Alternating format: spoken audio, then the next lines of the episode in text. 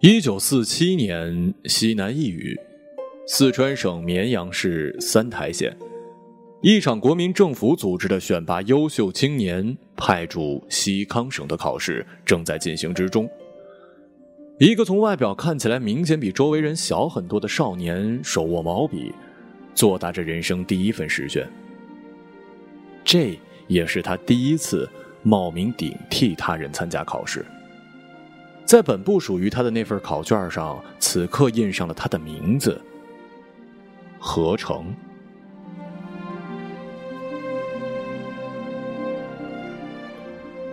离三台县一千公里以外的青藏高原川藏交界之处，有一片区域，彼时隶属于西康省，省政府主席刘文辉控制着这里。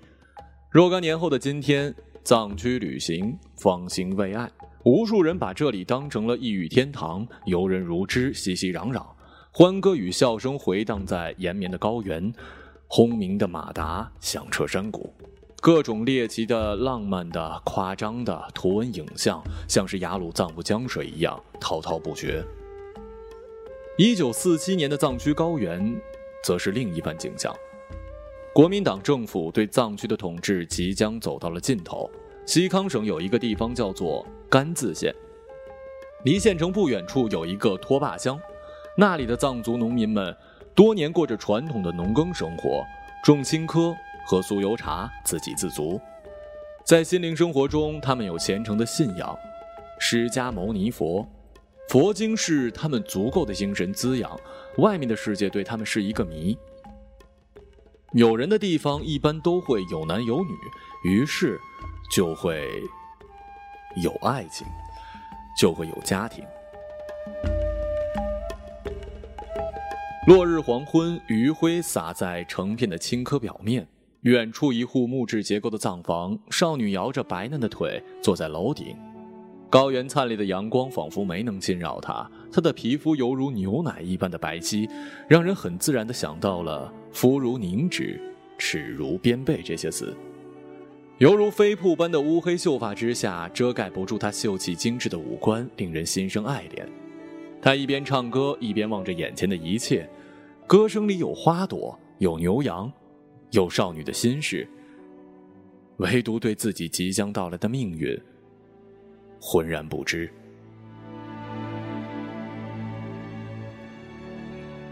少女的名字叫做康珠，藏传佛教系统里。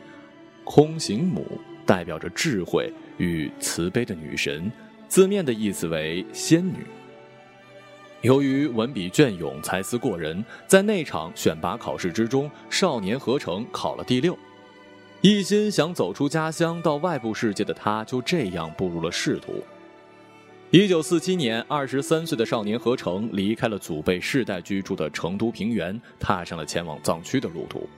他的职务是甘孜县一名小小的文官，县政府给他提供了马匹和居所，方便出行跟生活。出行有马，就像现在有车一族，去哪儿都方便，尤其是在凹凸不平的高原之上。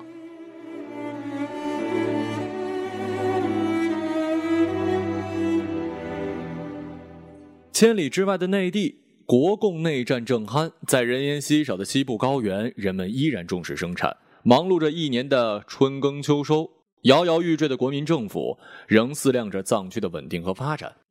这里没有战争，只有世俗，只有世俗和出世的交织。它来自生活和信仰。一天，少年骑马到了县城外的乡下，远处是草甸，一群藏族少女的影子进入了他的视线。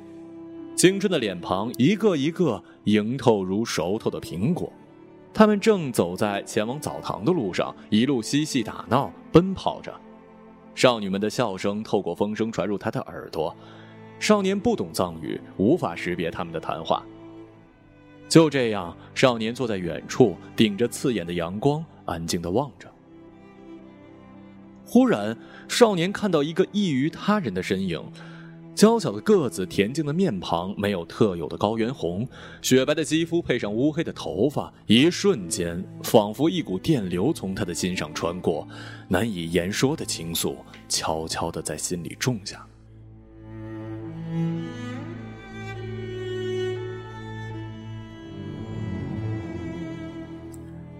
行走的少女，在他眼中，也在他的心上。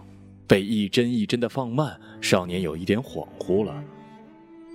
他是谁呢？少年并未前去搭讪，哪怕是挪动一点向前的步伐呢。直到人群离散，外面的世界激烈复杂，国共双方到了决战时刻。在遥远的西南藏区，表面波澜不惊，实则暗藏汹涌。每个人都有着自己的盘算，危急时刻，每个人都寻求庇护以求自保。这一刻，没人会去寺庙里祈求佛祖。众多喇嘛走出了寺院，四处寻找代理人。小小的地方长官尽管没有实权，也成为了被巴结的对象。一个喇嘛看中了少年，他寻思用物质条件为自己谋取利益。随后，喇嘛打听到少年并不缺什么，喇嘛也没有多余的金钱来作为礼金。高海拔地带，商业匮乏，环境恶劣，大自然才是一等的施主。心存八戒之意的喇嘛了解到少年尚未婚配，一个妙计在他脑中应运而生。喇嘛想到了用女人来作为礼物。喇嘛开始四处寻找适龄的、容貌出众的漂亮女孩。他相信人都是视觉动物，谁也不会介于好看的人在一起。喇嘛走出了县城，来到乡下一户他认识的家里。这家有六个孩子，一个家中的老四女孩刚满十七。喇嘛在寺院学过辩经，口才了得，也不知怎么游说的。你们一辈子的生活在这儿，条件也不好。我认识一个县城的长官，把你们最小的孩子嫁给他。县城环境好，生活安逸。藏族农民普遍尊重跟敬仰喇嘛，在他们眼里，喇嘛是不会害人的，很自然的就答应了。女孩的父亲是一位识大体的男人，同意了这桩亲事。一大清早，喇嘛带着女孩找到了少年。没人注意到，当喇嘛兴致勃勃夸赞身旁女孩的时候，少年惊奇地发现，这个女孩就是那日草甸匆匆瞥见、惊艳不已、念念不忘的那个仙女。他抑制住内心的狂喜，而娇羞的少女因为对汉语不熟悉，只能沉默地站在两个男人的身后，没人说媒。这是旧时代最普遍的婚俗习惯，爱情往往排在末端。你叫什什什么名字？少年用生涩的藏语问。嗯，康珠。少女低头应。少年被康珠的美貌吸引，虽然不知道康珠对少年是怎么样的印象，只是第一面就定下了海誓山盟。一桩婚事就这样被赋予了两个信仰不同、语言不通、文化层次不同的年轻人。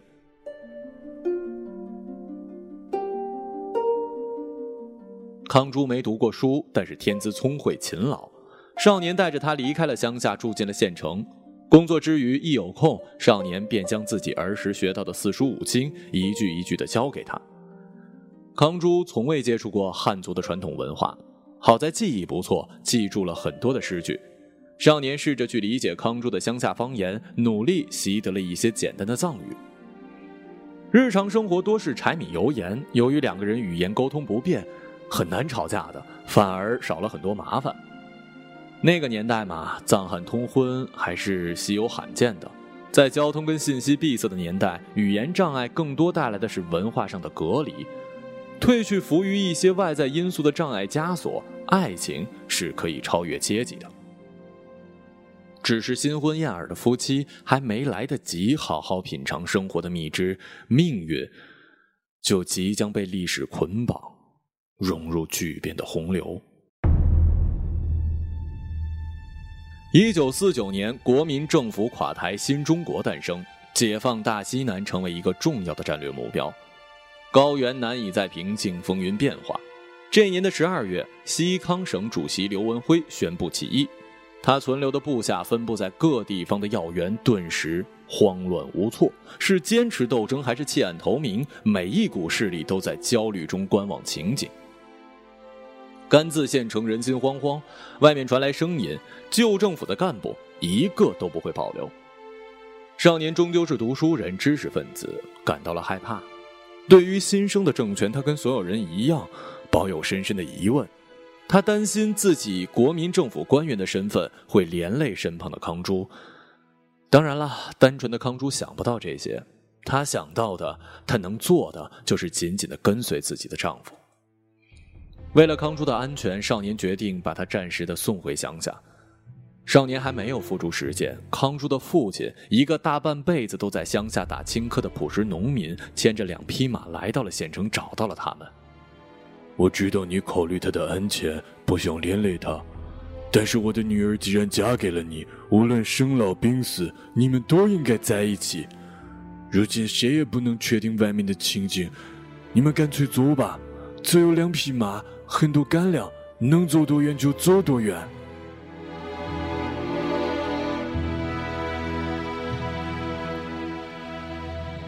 少年没想到自己的小算盘，在斗字不识的老丈人面前被识破了。他找不到理由反驳，也无法再丢弃自己的妻子。于是，两个年轻人骑着马离开了家，哪儿安全就去哪儿。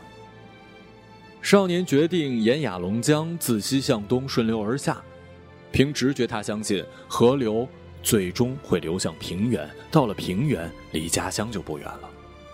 在途中，少年获悉西康省已经被新政权全面接管，想象中的流血冲突也并未发生。他跟康珠把落脚点选在了雅江县，暂时的寄宿在了一个公务员家中。这家的房主姓白，她的丈夫姓罗，在那儿。少年与康珠迎来了他们第一个女儿，丫鬟。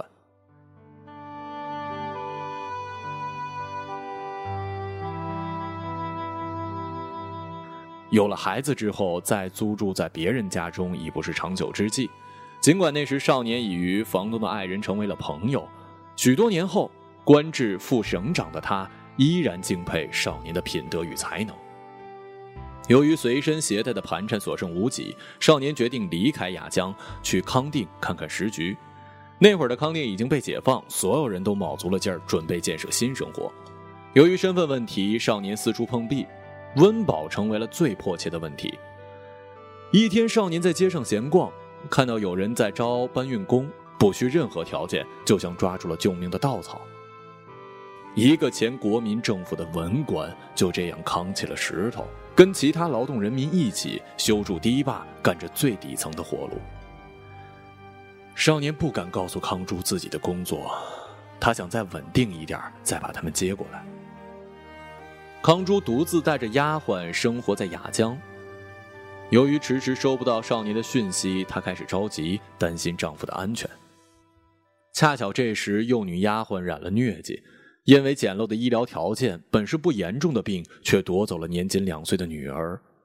悲痛之余，康珠决定独自前往康定寻找丈夫。大约是一九五零年吧，康珠只身一人来到了康定城。在茫茫人海之中找一个人谈何容易？况且康定是入藏门户的地方，往西越过折多山进入川藏线，往东下高原前往内地。军人、百姓、回族、藏族、汉族，形形色色的人穿着不相同的服饰，每天天南海北的人流聚集在折多河畔。康定是西康首府所在地，位于川西，是西藏高原的一部分。这里历来是游川入藏的重要门户，交通要道。康定城里有一条河，叫做遮多河。城市里有一条河并不少见。但像康定折多河这样清澈、这样日夜奔流不息的，还是很罕见的。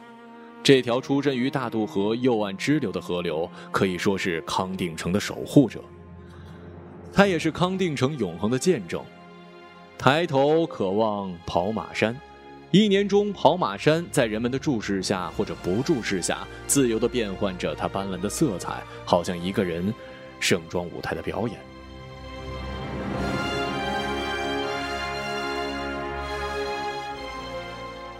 自古以来，康定城就是茶马古道的重镇。作为川藏的咽喉，藏汉交汇中心，被很多有识之士认为是最有茶马古道气息的地方。七十年前，杯茶几乎是康定周边贫苦农民唯一的谋生手段。每个背夫背上茶包，少则百余斤，多则两三百斤，等于两头骡马的负重量。他们从雅安到康定，背一趟茶需要半个月，每天走二十几里路。茶马古道上的马帮旅人的脚步声，伴随有养家糊口、经商积财的知足和喜悦，更多的恐怕是路途遥远的艰辛、洒下的血汗交融，甚至一路上偶尔难以避免的伤亡和流下的泪水。除了远古历史的尘埃，近代史上康定也涂抹了浓重的一笔。一九三九年一月一号，西康省正式成立，一九五五年被撤销。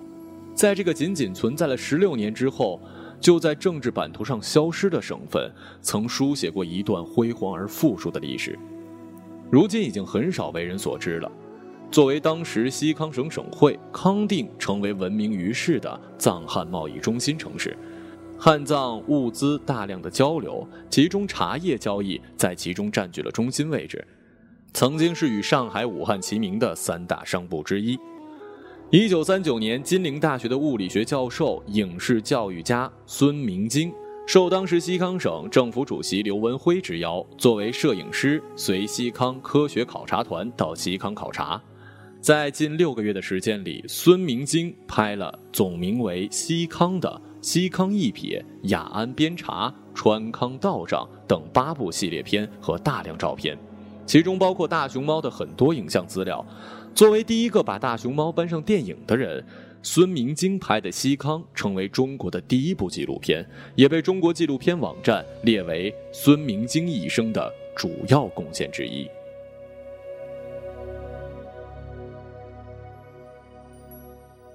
在孙明京的拍摄手记之中，我们可以读到，这位中国教育电影的开创人在设置纪录片《西康》时惊讶地发现。西康校舍大多坚固宽敞，相较之下，政府机关破烂不堪。问及原因，当地官员说：“省主席刘文辉有令，政府的房子比学校好，县长就地正法。”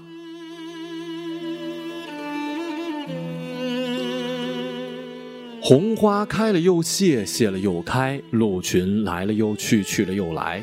一代代人在这里出生。成长老去，又有一代又一代的人出生、成长、老去。如今站在康定城中心大街，穿城而过的折多河一路向东奔腾咆哮，汇入滔滔不绝的大渡河，沿途迸溅出纯洁绚丽的白色水花。虽然人不能同时踏入同一条河，但水花的绚丽纯净，还是一如当年。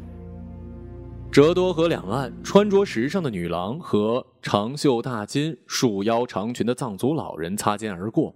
现代与古老、时尚与传统在这里交融。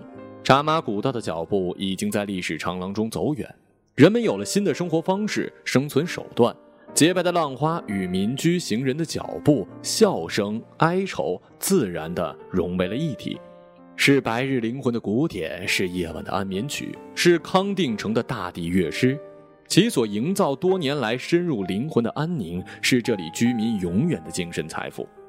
折多河跟跑马山犹如两个千年老者，站在康定城后，静静地注视着康定城里李家溜溜的大姐、张家溜溜的大哥，注视着人们的喜怒哀乐、生老病死、春种秋收。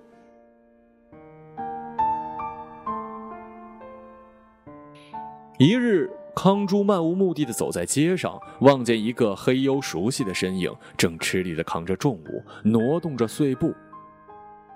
再走近一点他的眼眶不禁湿了。没错，这个身影正是自己魂牵梦绕的丈夫，在他身上已经看不到往日骑马奔腾在草原上的潇洒英姿，也不再是教自己背诵诗句的老师。此刻正双手撑着重物，汗水湿了衣衫，来不及擦，仿佛拖着千斤顶，吃力的前进着。她没有说话，一直站着。她想看看丈夫半年多受了多少苦？少年似乎感觉到身边熟悉的气息，抬起头，同样憔悴的女人定格在了他的视野。这一次已经没有了当年热烈活泼少女的样子。你，你，怎么来了？少年大吃一惊，他在埋怨自己还未稳定下来的时候，妻子竟然见到了自己这番模样，更是惊讶。他居然一个人来了。你没有音讯，我就只好来找你了。康珠平静的答，但心里却满是心疼。年轻的夫妻再一次重聚，得知女儿离世的消息，他很悔恨没有见到女儿最后一面。如果我当时在你身边，或许悲剧就不会发生了。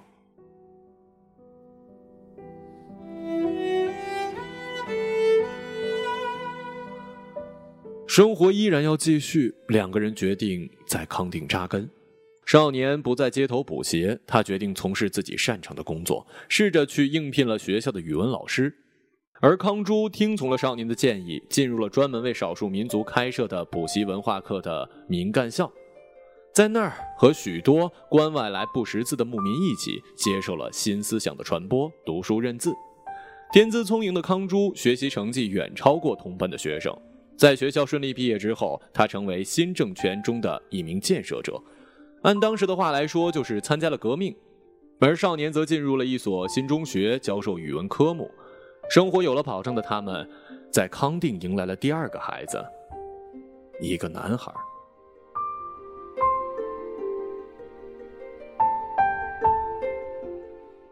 生活稳定之后，愈发勾起了康珠思念家乡的情绪。他想回去看看自己的父母，回到熟悉的地方。这一次，作为孩子的父亲，少年决定跟随妻子返回他们初始的地方。当他们回到甘孜县，已经是物是人非，熟悉的居所不再是他们的栖身之地。新的政权正蓬勃发展，偌大的草原哪里才是容身之所呢？少年只能选择继续做老师。康珠回到乡下家中抚养孩子。长期的奔波让康珠娇弱的身躯倒了下来，卧床不起。医生检查不出他患了什么病。随着一天天的恶化，少年心急如焚。他不知道如何让他康复，在落后的医疗条件之下，往往只能听天由命。也许是佛祖考虑到康珠年幼的孩子，某天清晨，康珠缓缓地从床上坐起来，苍白的脸色气若游丝。大病初愈的康珠，眼神依旧美丽动人。看到这一幕的少年，用相机记录下了劫后重生的妻子。在照片背后，他写下了一段文字：“她是那样纯洁和温柔。一九五零年十月时，我生病，是那样不麻烦的服侍我。她品质的优良。”我始终主观地认为是藏人中的佼佼者。这是他五月十二号带病在甘孜病床上的留影。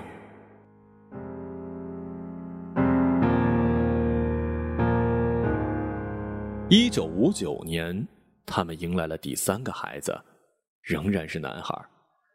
三年后，上天送给他们一个惊喜：藏族人笃信轮回转世。前前世的因种后世的果，第四个孩子是一个女儿，他们相信是丫鬟转世。少年早已不再是民国时期的文官，伴随着民族区域自治州的成立，西康省改为甘孜藏族自治州，归于四川省管辖，人们熟悉的甘孜藏区便从此诞生。文革时期，不再年轻的少年由于过去的身份问题被打倒。文人往往心高气傲，受不得半点侮辱，何况是莫须有的罪名。没了收入，家里一贫如洗，大儿子被迫放弃学业，出门做苦力，妻子去别人家当保姆，贴补家用。已到中年的顶梁柱郁郁寡欢，苦闷不已。自己的抱负得不到施展，偏偏又连累了家人。他想到古人宁为玉碎，不为瓦全的精神气概。某一天，他站上了河滩，鼓起勇气跳入了湍急的河水。奈何河水太浅，尽管被冲走，却没有被淹没。一身湿漉的少年回到家中，找了一把小刀，狠狠地朝脖颈处刺去，鲜血顿时喷薄而出，一片血红的浓浆将眼前的世界染成了红色。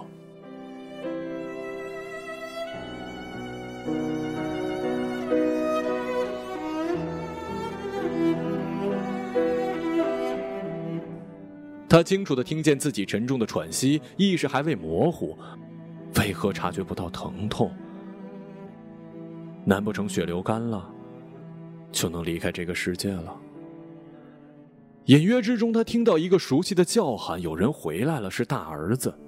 他能感觉到此刻倒在地上的他，身体轻如鸿雁。惊慌的人群中，他被人抬到了医院，而幸运的是，他捡回了一条命。在风云诡恶的时代里，不要说是世俗道德不堪一击，连平日祥和的寺院都躁动不已。客人更是容易成为风中的稻草，被甩进漩涡，随波逐流。当社会的铁掌复来，爱情、亲情的诺亚方舟却足以托起一个人的生命。无论外界如何的阴险狡诈，家庭始终是铠甲。已到中年的何成坚信国家会恢复高考制度，在老师被打成臭老九的年代，他没有让二儿子跟小女儿辍学，坚持让他们在学校读书。有人辍学去了寺庙，有人当了兵。终于，他等到了高考恢复的那一刻，亲手培养两名文革后最早的一批大学生，他的两个孩子，又从高原回到了内陆。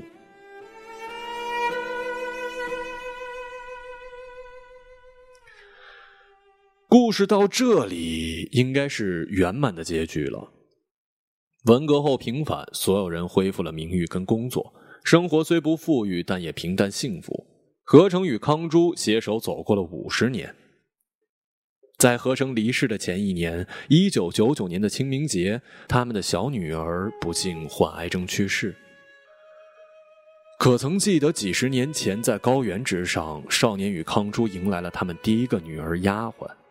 幼小的生命之花被疾病夺走，而他们的小女儿也被相信是父母的恩缘未断、再度转世的丫鬟停留世间三十五年，可惜缘分再一次提早的结束。这个叫做何成的少年，是我的爷爷。康珠，是我的奶奶。二零零三年，奶奶去世。他们与两个女儿最终是团聚了。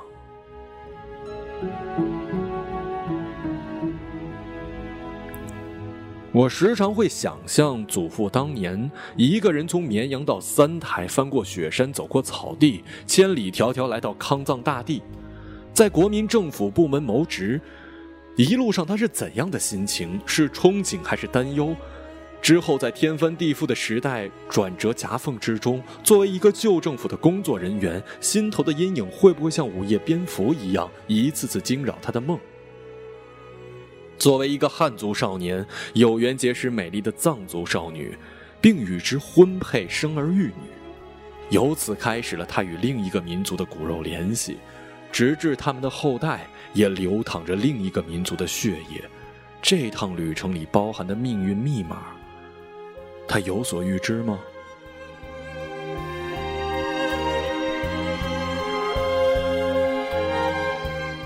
七十年前，我的爷爷从三台到了藏区，从内陆到了高原。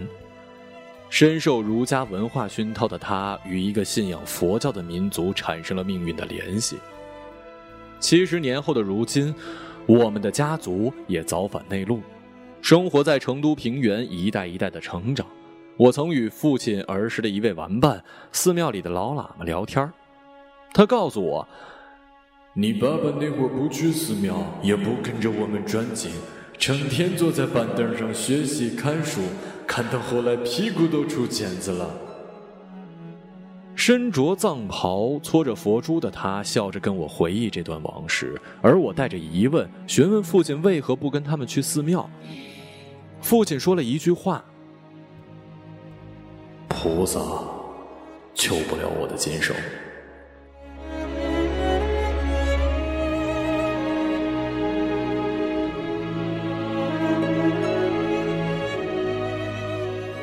二零一二年的夏天我站在家乡的大地阳光灿烂如今空气清冽如酒白云犹如骏马在头顶翻飞远处雪山吹来的风经过我的身体，时间的刻度好像被轻轻的折叠。爷爷奶奶他们还在这高原上，还是年轻的样子。我仿佛听到奶奶的歌声在山谷飘开，隐约看见那个晚上他们骑马离去，游荡群山。好像轻轻推开那扇旧门，就能看见他们。他们饱尝生活的动荡之苦，也享尽爱情的欢乐。他们感受到家庭的温暖，也承受时局带给他们的阴冷。如果当年不是奶奶的父亲坚持让爷爷带奶奶走，在动乱的年代，他们还会不会再度重逢？我祖父的人生估计也会是另外的样子吧。或许不会有我的父亲，也不会有我。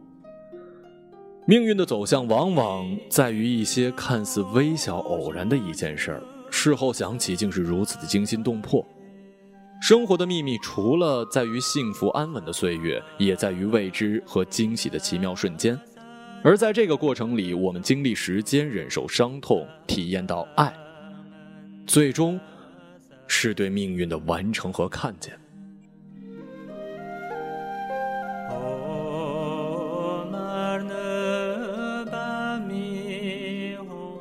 几十年过去，表面环境并没有翻天覆地的变化。信息爆炸的时代，人们的生活方式因与外部的世界交流不可阻挡地发生着改变。多个民族在这片土地上繁衍生息，入世和出世和谐地融为一体。这里的信仰依然虔诚，寺庙里传出的诵经声贯穿着草原和圣湖。酥油的灯影下，大活佛仿佛睁开法眼，时间也不过弹指一挥。藏区依旧是人间，人间就会有美丽的相遇。无数个少年跟少女在一代一代成长，从偶然的相遇形成交融的命运。这里依然是神灵不曾远去的地方。